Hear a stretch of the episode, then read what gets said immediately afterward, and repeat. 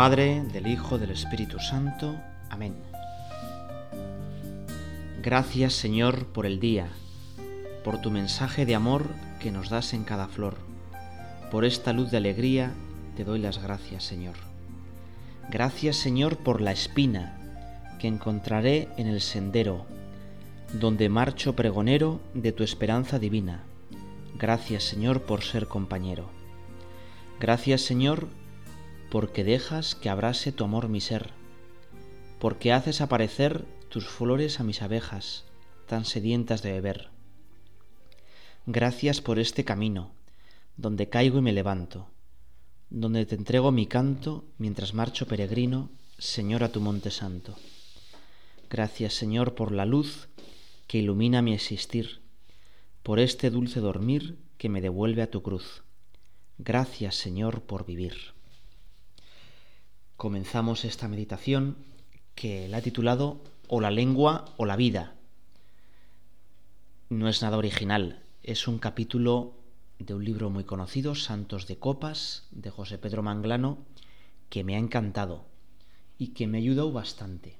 Y por eso, pues vamos, quiero rezar, quiero ver si también, también te ayuda, ¿no? Y lo primero es gracias por la vida por la vida, pero también con las espinas, con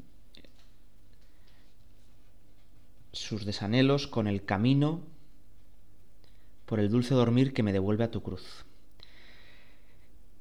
La vida es el mayor don, el mayor regalo que tenemos. Y nadie ha decidido vivir. Nadie pensó y determinó que yo viviera. El peligro que ahora tenemos con la reproducción artificial es que muchas veces los padres se erigen en dueños de la vida. Ellos programan al bebé y le quieren con unas determinadas características. Y es una especie de posesión. Y la vida es un don tan grande que nadie la puede poseer. Precisamente es un presente, es un presente.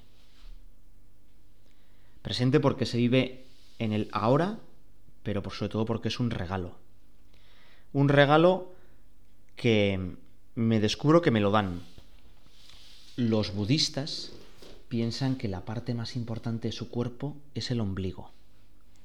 Y está bastante bien pensado, porque no porque hay que mirarse todo el rato al ombligo cada uno a lo mismo, sino porque el ombligo nos recuerda que a mí me han dado la vida, que yo no la he conseguido ni la he merecido, y que yo, para tener esa vida, estuve conectado a otra vida.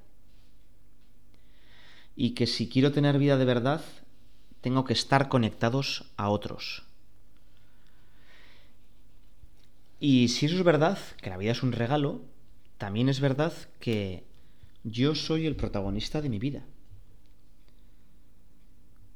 Y aunque esa vida, ese regalo, ese presente es infinito, como soy libre y Dios me ha hecho libre de verdad, está en mis manos hacerla valiosa o negativa. Yo puedo con mi vida ser una bendición para los demás o ser una maldición. El gran reto de mi vida es precisamente cumplir aquello para lo que estoy hecho. Dios, al regalarme la vida, mm, tenía unos sueños, tenía unos planes para mí. Me hizo con unas determinadas características encajado en un lugar y en un tiempo concreto para yo allí ser una pieza importantísima de su gran proyecto para la historia.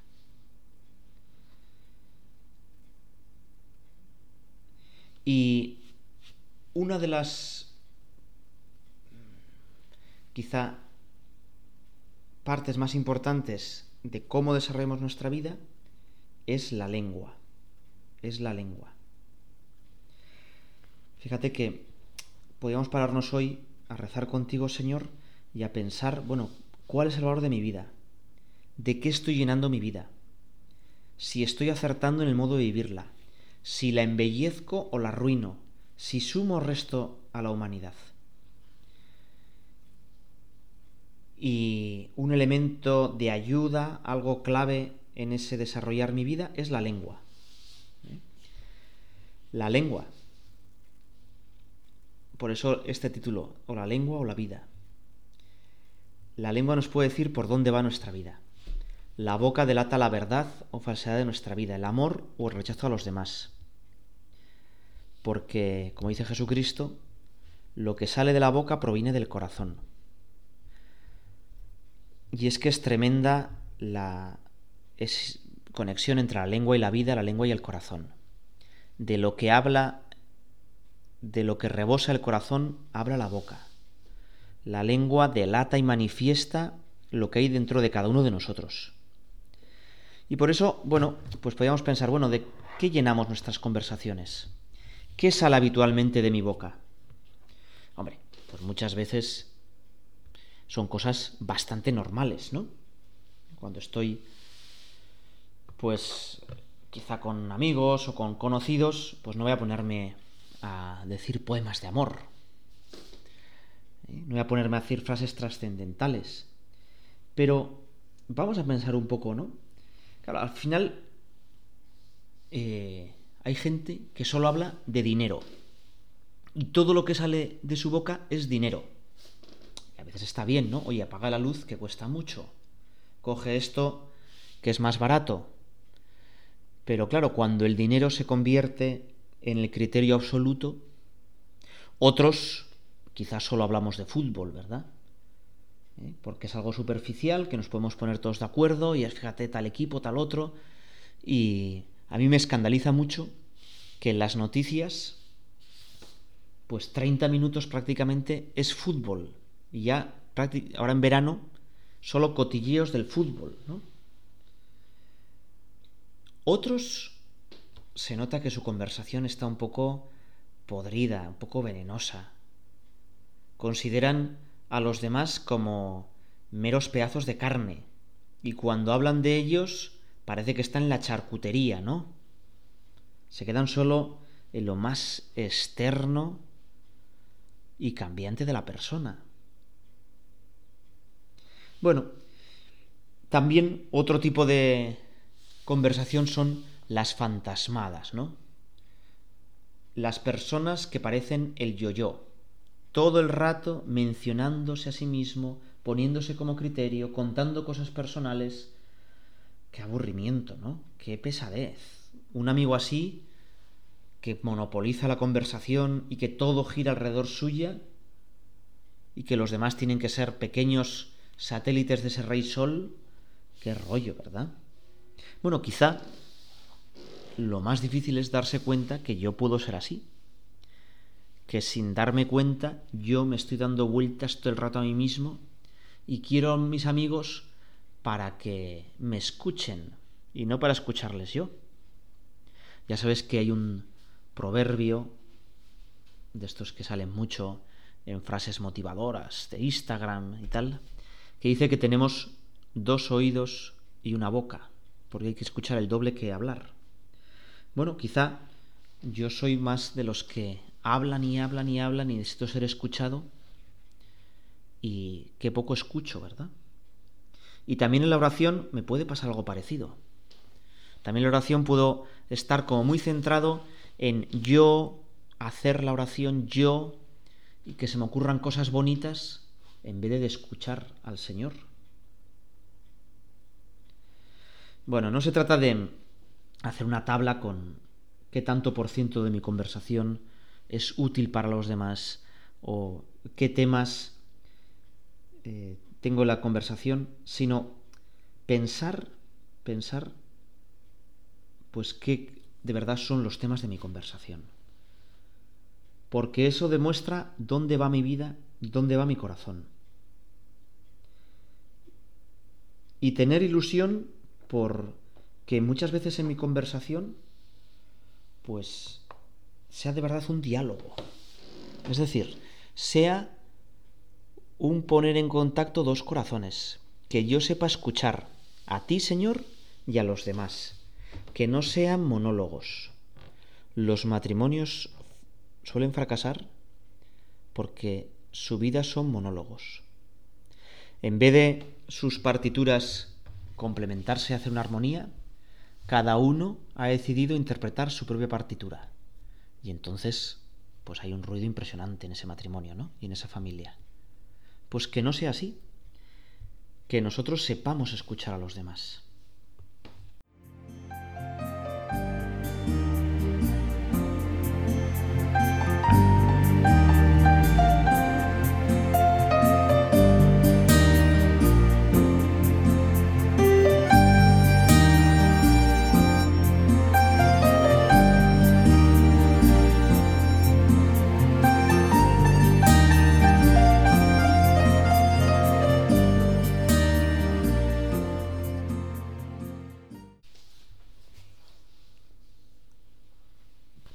Seguir rezando contigo, Señor, y con este tema de pues la lengua, de lo que hablamos, querría en estos otros diez minutos de oración que tenemos ahora, pues detectar tres usos especialmente negativos de la lengua. Y después acabaremos con los usos positivos, ¿no? El primer uso negativo de la lengua es la mentira. Claro, mentir es no aceptar la verdad.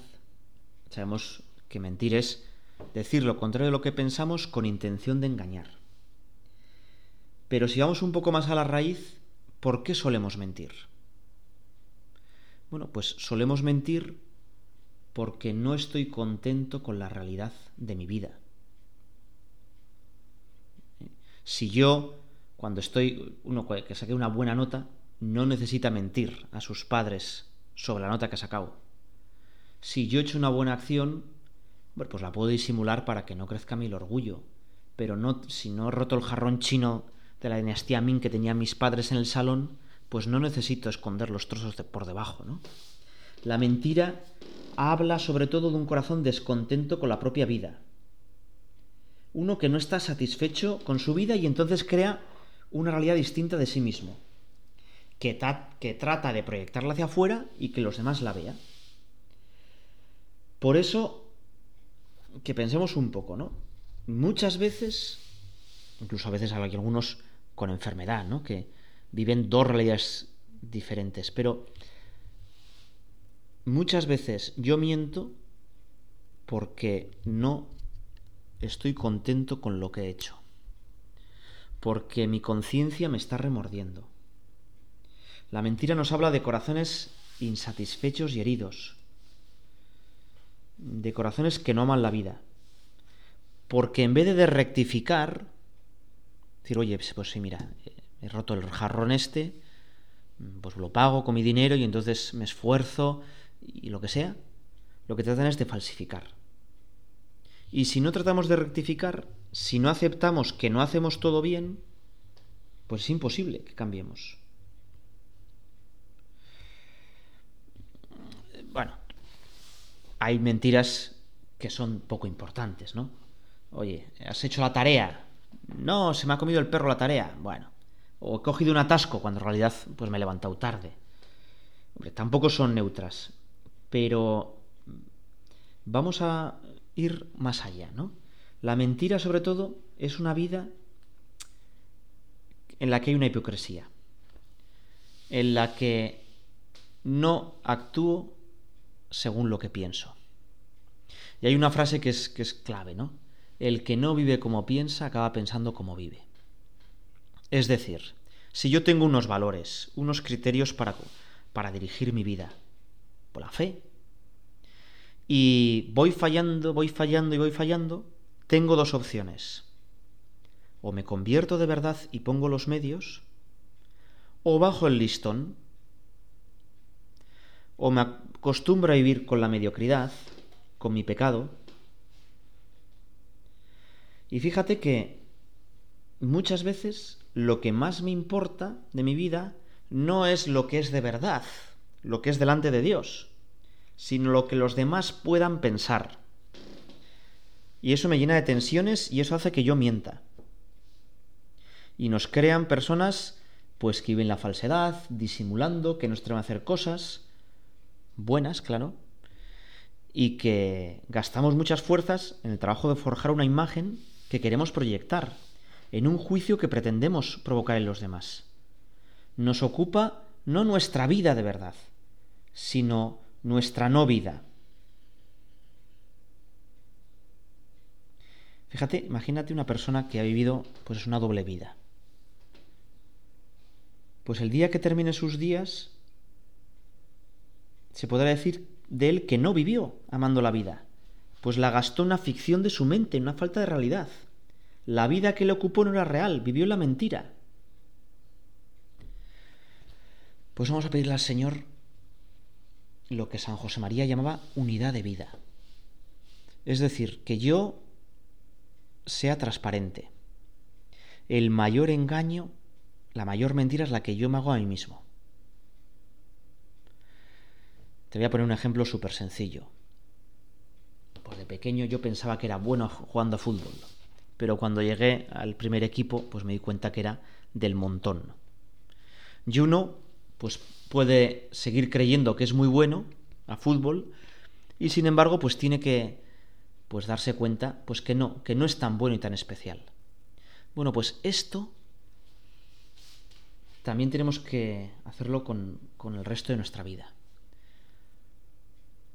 Yo no soy bueno y especial por, tan, por lo que hago y tal, sino porque Dios me quiere a mí en concreto. Y esa es la verdad de mi vida, es el amor de Dios, es que Dios es mi Padre, yo soy su Hijo. Y lo demás, pues intentamos vivir en la mentira. Cuando pensamos que nos queremos ganar el afecto de los demás, o nos hacemos un poco los graciosos, o hacemos tal cosa, y que intentamos quedar bien, pues es vivir en la mentira. Los mártires es el mayor testimonio de la verdad.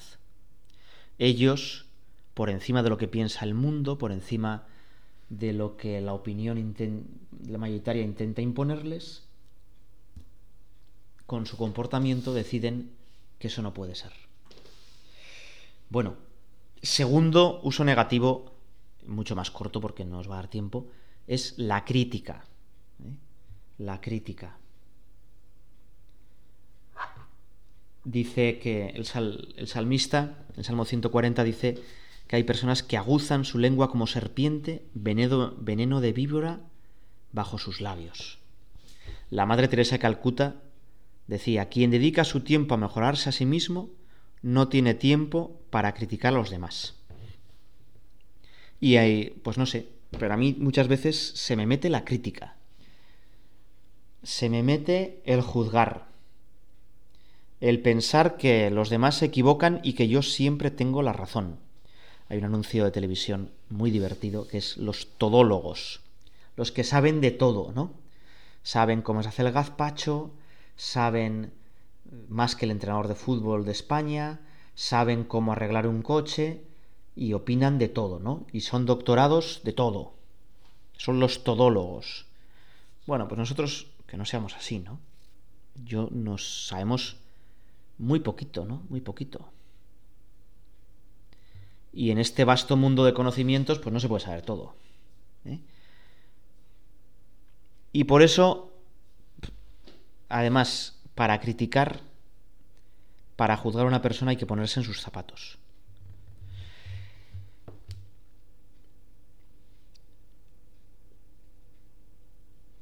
Nosotros, que somos todos hijos de Dios, que somos hermanos entre nosotros, a defendernos. Hay un proverbio que es de espaldas defender, de frente atacar. Cuando una persona viene hablando mal de otra, yo pienso a veces, oh, y cuando no esté yo delante, ¿no hablará mal de mí? ¿Eh? Nosotros siempre a, a defender a los demás, a buscar el lado bueno. Una madre de sus hijos siempre ve, el lado bueno. Y los mira con cariño y ternura. Así, ¿no? Es muy típico, sobre todo pues en el trabajo y tal, que se dice, vamos a criticar juntos que eso une mucho. Bueno, es verdad, ¿no? Porque establece una complicidad Pero esa unión es un cemento de mala pasta. Al final la crítica crea una distancia mayor entre unos y otros. Nosotros, cuando vemos una crítica que no es justa o demasiado, bueno, pues a intentar cortarlo. Hay una, una imagen en, en Instagram y en otros sitios que es un incendio que se va propagando de cerilla en cerilla y de repente una cerilla se retira y se apaga el incendio. Tantos bulos, tantas noticias, tantas murmuraciones. ¿no? El cura de Ars decía que un labrador, si se ocupara del campo del vecino estuviera todo el rato mirando al campo del vecino, no tendría tiempo de labrar su propio campo. Bueno, pues nosotros vamos a labrar nuestro campo. Un amigo mío que dice, bastante tenemos con lo nuestro. ¿Eh? No vamos a estar todo el día juzgando a los demás, que eso, lo que cansa, ¿no? Lo que cansa. Bueno, pues nosotros cero críticas, cero críticas. Y eso hará que la gente pueda confiar en nosotros. Y eso hará que, bueno, pues que seamos, la gente pueda decir, bueno, yo a este le puedo contar de verdad este problema que no me va a juzgar y luego no lo va a contar a fulanito, ¿no? Y para que podamos ayudar a muchísima gente.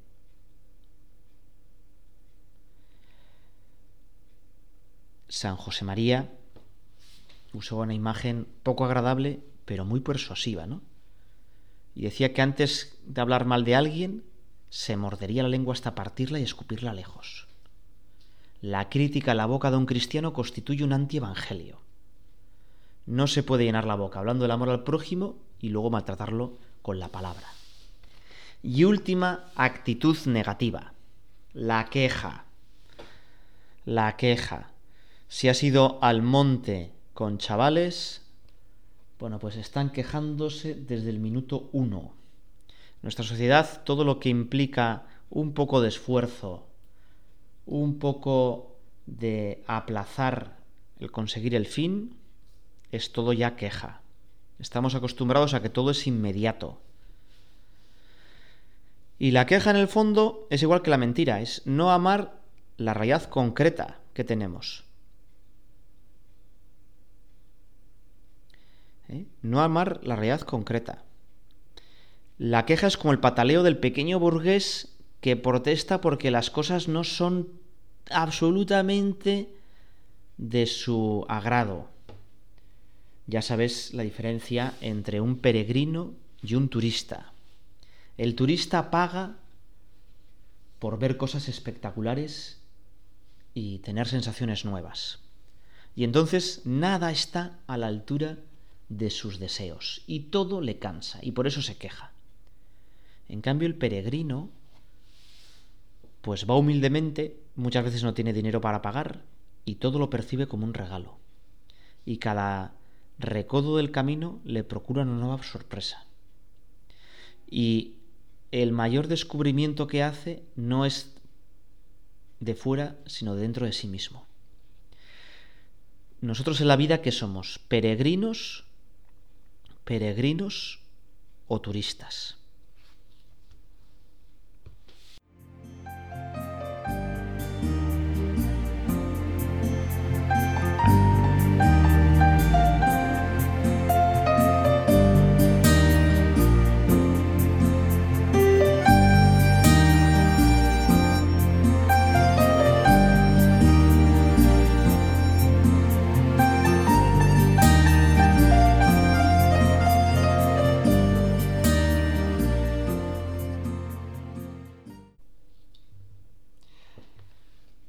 Tres usos positivos de la lengua. La primera es la alabanza.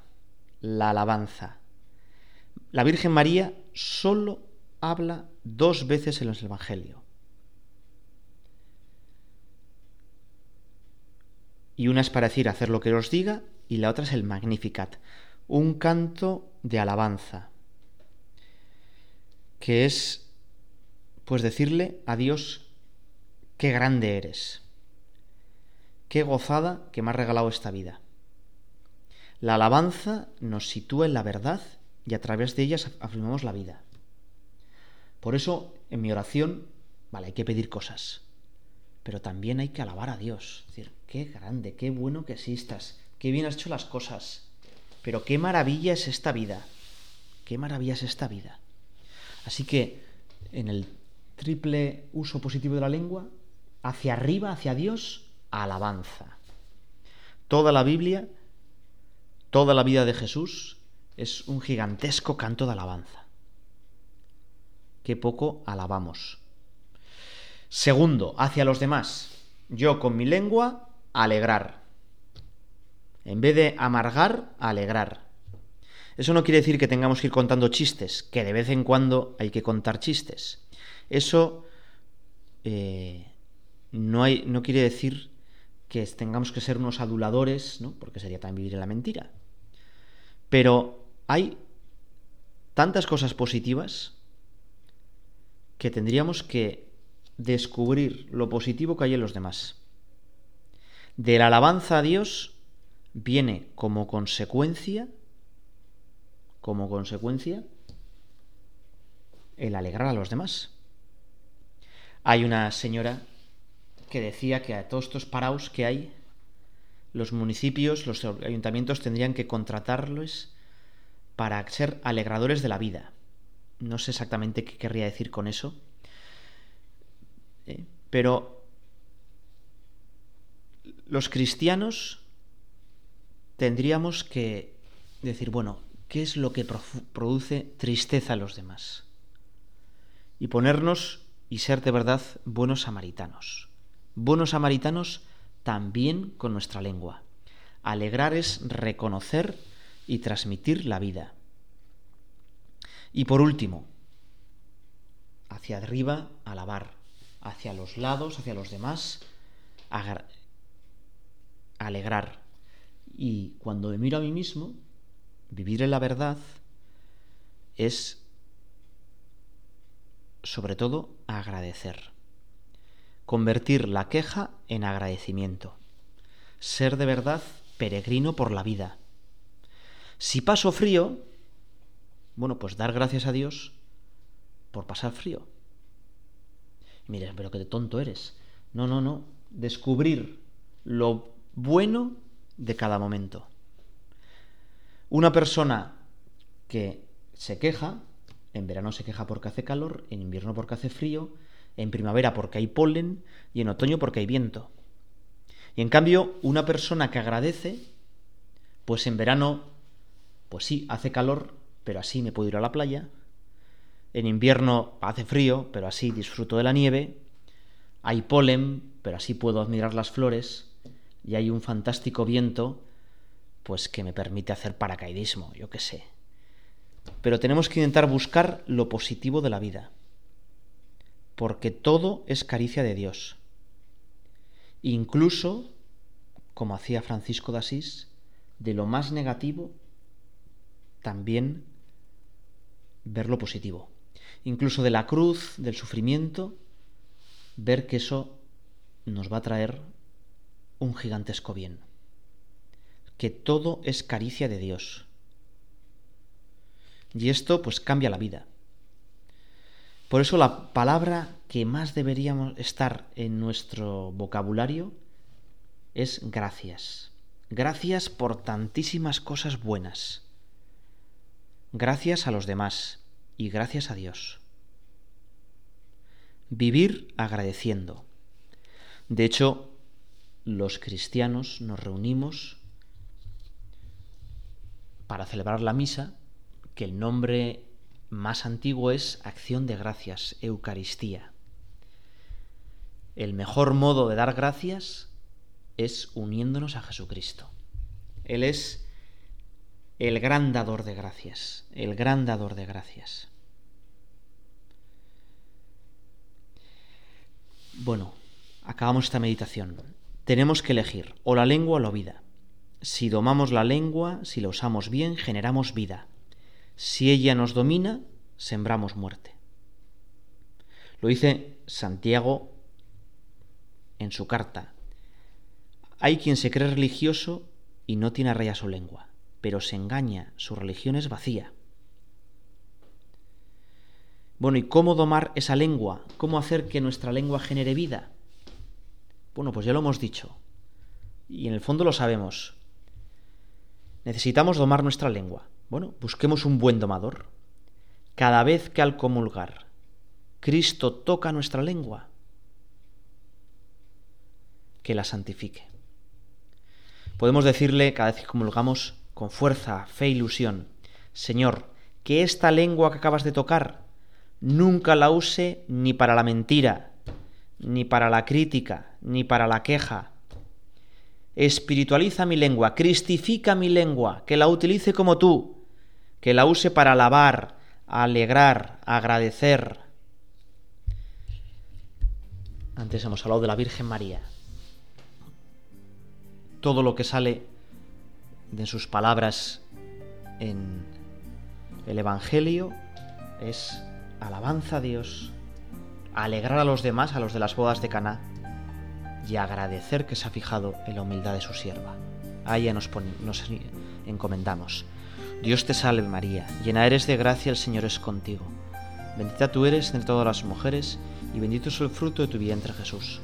Santa María, Madre de Dios, ruega por nosotros pecadores, ahora y en la hora de nuestra muerte.